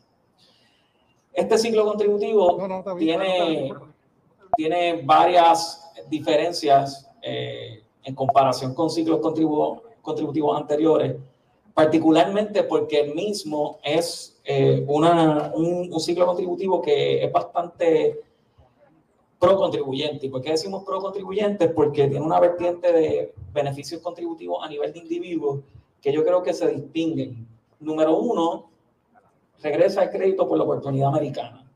Este crédito, el último año contributivo que los contribuyentes en Puerto Rico se pudieron beneficiar, eh, fue en, el año 2017 gracias a la gestión de, del área de renta interna y de política contributiva, pudimos restablecer este, este crédito y de hecho con carácter de retroactividad. Así que universitarios que estén en sus primeros cuatro años de estudios eh, universitarios, ya sea su tutor, ¿verdad? O la persona que lo, que lo reclama en la planilla como dependiente o, o el estudiante, si no un dependiente, ¿verdad? Y también está laborando siendo un contribuyente por sí mismo, tiene la oportunidad de solicitar un crédito de hasta mil dólares. Expresiones del secretario de Hacienda Francisco Párez. De hecho, Párez destacó que las personas se pueden beneficiar de un descuento de 8% en total en la tasa contributiva. También los estudiantes de grados postsecundarios que sean elegibles van a tener la opción de acogerse de forma retroactiva al llamado crédito de la oportunidad americana. Y también eh, personas, padres o cónyuges elegibles pueden ser, eh, pues recibir un crédito hasta mil dólares entre gastos de matrícula y libros para aquellos que son familiares de estudiantes universitarios. También se incluye el crédito por trabajo en esta planilla con beneficios entre 300 y 2 mil dólares y aquellos que no recibieron los incentivos de 1.200 y 600 de la pandemia, pues los pueden reclamar a través de la planilla. Así que si usted tiene la oportunidad de llenar la planilla a tiempo, hágalo para que entonces se pueda beneficiar precisamente de estos incentivos. Cambiamos de tema porque aunque le hemos dado un adelanto en el informe del tiempo, lo cierto es que, señores, las temperaturas que se han reportado esta semana en diferentes puntos de Puerto Rico en la madrugada. Señores, no son fáciles, bastante frío. De hecho, hay lugares en donde han reportado 56, 57 y 58 grados. En la mañana tuvimos la oportunidad de hablar con la metrólogo Fernanda Ramos del Servicio Nacional de Metrología y esto fue lo que nos dijo sobre el particular. Pues mira, hemos encontrado lugares que han estado viendo temperaturas en los medios a altos 60 en esta madrugada. La realidad es que pues el, viento ha estado predominando del este-noreste en los pasados días y con él ha estado trayendo algo de humedad, también este algo de nubosidad y aguaceros aunque bastante ligeros. Eso es lo que ha ayudado a que podamos ver pues estas temperaturas algo frescas. Ahora tenemos que ver qué es lo que va a estar pasando con este cambio que hubo ahora en dirección del viento que está del este-sureste, que por lo general esto ayuda a que tengamos unas temperaturas más cálidas y eh, por lo menos hasta ahora dentro de los pronósticos que hemos visto se están manteniendo dentro de lo normal, eh, ¿verdad? Pero vamos a ver entonces qué, qué estará pasando ahora con toda esta humedad que estará llegando eh, ¿verdad? del sureste y, a las temperaturas. Ayer se había hablado de que en Orocovis había alcanzado el mercurio a los 59 grados. ¿Significa que la zona central de Puerto Rico continúa reportando ese tipo de temperaturas tan frías? Pues mira, sí, eh, es cierto. Las áreas montañosas han estado viendo esos, esas temperaturas en los bajos 60, tal vez a este rozando eh, los altos 50 hay que recordar que a medida que uno va subiendo en altura, pues uno va a estar sintiendo esas temperaturas aún más frescas y especialmente pues por todo ese cielo variablemente nublado que hemos estado viendo en los pasados días para esa zona. Pero estas temperaturas que se han estado reportando en el centro de la isla, que de hecho hemos visto informes preliminares de 56, 57, 58 grados, van a continuar, me, me ha dicho que va a calentar un poquito el clima, pero debemos ver eso en el transcurso, por ejemplo, del fin de semana. Se supone que sí. Eh, nosotros estamos viendo que el viento continúe así hasta el fin de semana. Eso sí, va a estar habiendo, eh, o sea, vamos a estar observando un aumento en la humedad. Y eso es debido a una vaguada que va a estar cerca de nuestra zona. Así que nuevamente, si vamos a tener humedad, vamos a tener nubosidad y pues no vamos a tener esos rayos del sol penetrando tan directamente a nuestra zona para poder estar viendo un calentamiento y entonces así estar viendo las temperaturas aumentando en el aire. Esta semana llovió bastante para el centro de la isla, o sea que debemos presumir que hoy, tan pronto salga el informe del monitor de sequía, debemos ver sorpresas, por ejemplo, en el centro de la isla. Pues hay que ver, porque la realidad es que aunque ha estado lloviendo no han sido lluvias copiosas. Hay que recordar que para poder observar unas mejoras significativas tenemos que estar viendo actividad de lluvia que sea bastante fuerte y que perdure por varios días. Y la realidad eso no es lo que hemos estado viendo en los pasados días. Hay que ver entonces cómo se va a estar comportando este monitor de sequía. Expresiones de la metrólogo Fernanda Ramos del Servicio Nacional de Metrología. Va a continuar el frío. Así que usted simplemente en la nochecita prepárese con su doble frisa, su chocolatito caliente y su café porque definitivamente lo va a necesitar, sobre todo aquellos que rompen noche, guardias de seguridad, personas que trabajan en, en asuntos de salud, los policías que rompen noche, los grueros que tienen que obviamente estar pendientes de las vías de rodaje y todos aquellos que tienen que trabajar en la noche y madrugada. Así que llévese el abriguito porque definitivamente lo va a necesitar. Bueno, y antes de ir a la pausa, entérese que 29 millones de dólares serán invertidos en los próximos meses para mejoras de infraestructura que contempla, de hecho, la Autoridad de Acueductos y Alcantarillados en Arecibo, Atillo, Camuy, Quebradillas, Lares, Utuado y Jayuya. Así lo informó la presidenta ejecutiva de la Autoridad de Acueductos, la ingeniero Doriel Pagán, en una reunión que realizó con los alcaldes y legisladores electos de la zona. Pagán detalló que durante la reunión que se llevó a cabo ayer en la tarde en el municipio de Camuy se presentaron proyectos contemplados para mejorar la infraestructura, tales como rehabilitación de las tomas de aguas crudas, mejoras a las plantas de filtro de Atillo Camuy, la planta de Quebrada, la planta de Quebradillas, la planta de Santa Isabel de Utuado, que tanto dolor de cabeza trae, Lares Urbana y Jayuya Urbana. Esto con una inversión de 29 millones de dólares. Estas obras van a incluir la reconstrucción que está en proceso de la troncal sanitaria de 42 pulgadas de diámetro en la puntilla de Arecibo, con una inversión de 2 millones. Así también la segunda fase para la adquisición e instalación de generadores eléctricos de emergencia para los siete municipios que comprenden la zona operacional de Arecibo. Esto con una inversión de 1.5 millones. Y de igual forma, se incluye la fase 2 del proyecto sanitario en el barrio Coabey de Jayuya con una inversión de 6.2 millones de dólares. También se presentaron proyectos realizados durante pasados años, pero claro está, el dolor de cabeza es lo que tiene que ver con estas plantas que se mencionaron. Esperemos que por fin se le pueda poner el cascabel al gato. La red le A la pausa regresamos a la parte final del noticiero estelar de la red informativa. La red le informa. Señores, regresamos esta vez a la parte final del noticiero estelar de la red informativa. ¿Cómo está Estados Unidos? ¿Cómo está el mundo a esta hora de la tarde? Vamos con DN, nos tienen un resumen completo sobre lo más importante acontecido en el ámbito nacional e internacional. El presidente Biden dijo que Estados Unidos tendrá suficientes vacunas contra el coronavirus para inocular a todos los adultos estadounidenses para finales de mayo. Este anuncio se produce luego de que se llegara a un acuerdo con la farmacéutica Merck para ayudar a producir la vacuna de dosis única de Johnson Johnson que los residentes de Estados Unidos comenzaron a recibir el martes. Biden también anunció un nuevo plan para vacunar a los educadores en forma más rápida. We want every educator school staff member, Queremos que todo el personal docente, escolar y de cuidado infantil reciban al menos una dosis de la vacuna para fines del mes de marzo. Para ayudar a que esto suceda, a partir de la próxima semana y durante un mes, el mes de marzo, usaremos nuestro programa federal minorista de farmacia para priorizar la vacunación del personal docente y escolar, desde el nivel preescolar hasta el grado 12, y del personal de cuidado infantil. educators and staff and child care workers. El estado de Texas ha levantado la exigencia del uso obligatorio de mascarilla y permitirá que las empresas reanuden completamente sus actividades a partir de la próxima semana, a pesar de que los Centros para el Control y la Prevención de Enfermedades de Estados Unidos han advertido que todavía es demasiado pronto para tomar esas medidas y que el número de casos podría dispararse nuevamente. El estado de Mississippi anunció medidas similares. Mientras tanto, el Senado de Estados Unidos podría comenzar este mismo miércoles el debate sobre el paquete de ayuda financiera por el coronavirus de 1,9 billones de dólares al tiempo que el senador Bernie Sanders anunció que forzará una votación para incluir el aumento del salario mínimo federal a 15 dólares la hora en el proyecto de ley y pidió a sus colegas senadores que ignoren la recomendación de no incluir la medida en el proyecto de ley. Esta recomendación fue dada por la parlamentaria del Senado, un cargo no electo que se encarga de interpretar las reglas y los procedimientos de dicha Cámara. La Conferencia de Obispos Católicos de Estados Unidos aconsejó a los católicos que eviten recibir la vacuna desarrollada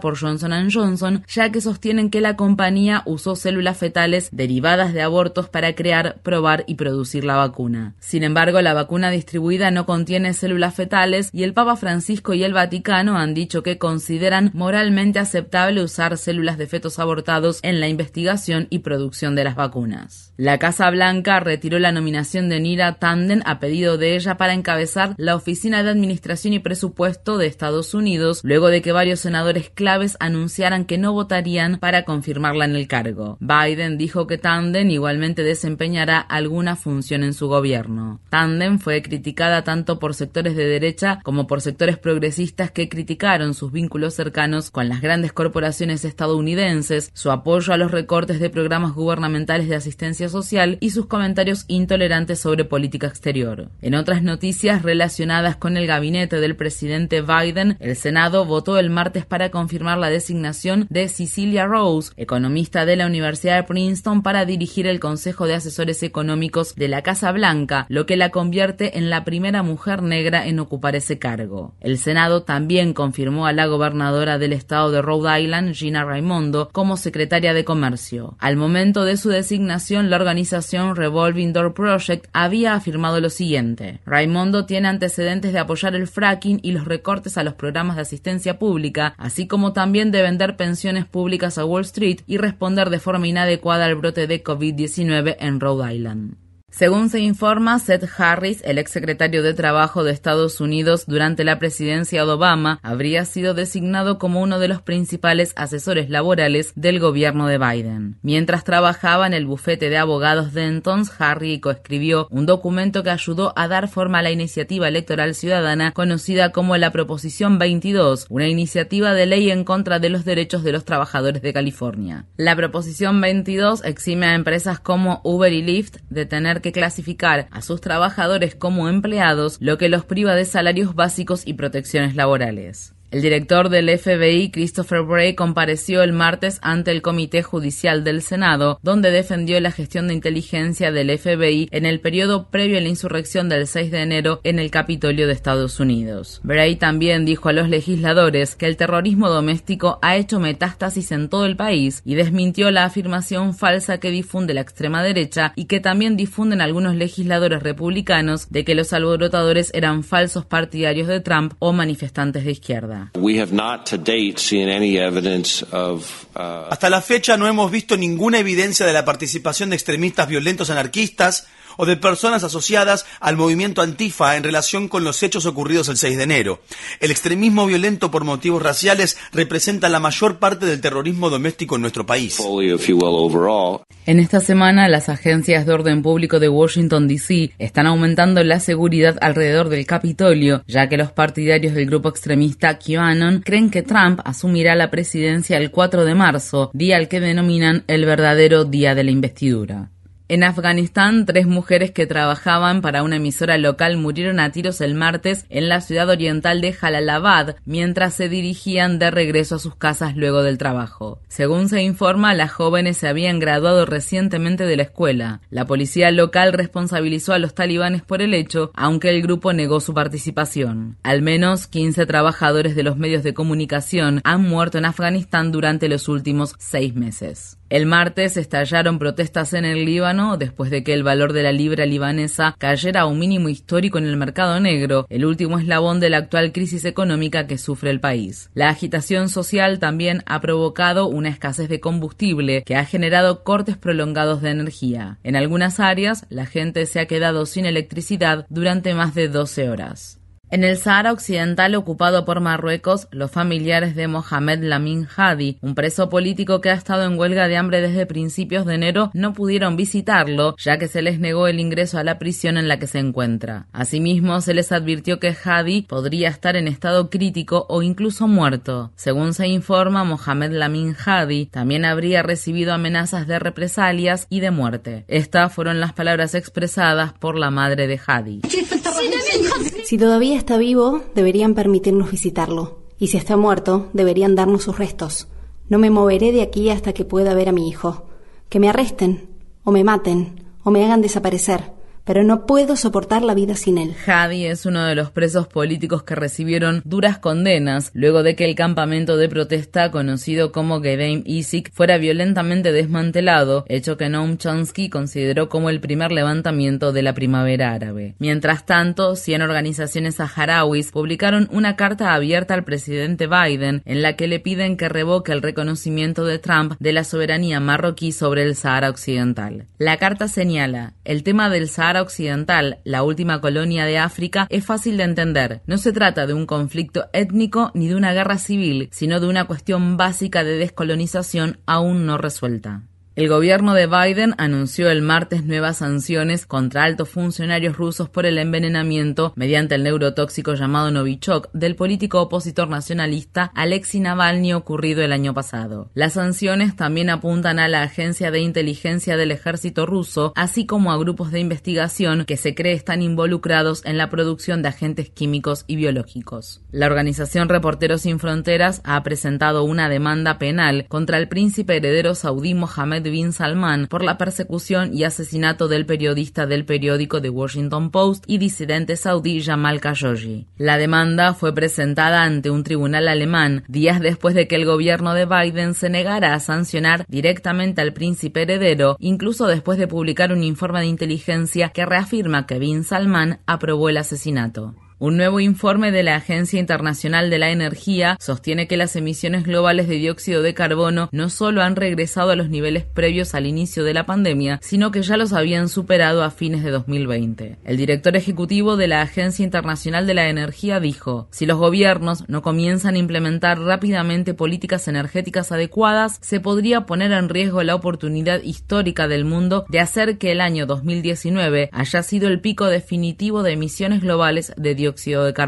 El gobierno de Biden ha retirado la propuesta de crear una gran mina de cobre en el este del estado de Arizona y ha bloqueado de forma temporal que la empresa minera multinacional Resolution Copper tome control de una parcela de tierra sagrada para la nación apache de San Carlos y otras comunidades nativas. El Servicio Forestal de Estados Unidos indicó que necesita más tiempo para consultar con las comunidades nativas sobre el impacto de la mina en el bosque Oak Flat, un antiguo bosque con un gran significado espiritual y cultural para dichas comunidades. Activistas medioambientales afirman que la mina planeada devastaría el bosque Oak Flat y contaminaría una enorme franja de terreno en el sur de Arizona. El congresista demócrata de Arizona, Raúl Grijalva, propondrá reintroducir la ley para salvar el bosque Oak Flat, que derogaría la apropiación del terreno en que se planea construir la mina. Republicanos de Estados Unidos están intensificando el ataque legislativo a los derechos de las personas transgénero a nivel estatal. El Senado del estado de Alabama votó el martes para aprobar un proyecto de ley que convertiría en delito brindar atención médica relacionada con la afirmación de género a jóvenes trans. El proyecto de ley pasará ahora a la Cámara de Representantes de ese estado. Mientras tanto, los estados de Tennessee, Wisconsin y Dakota del Norte son solo algunos de los estados donde los republicanos están impulsando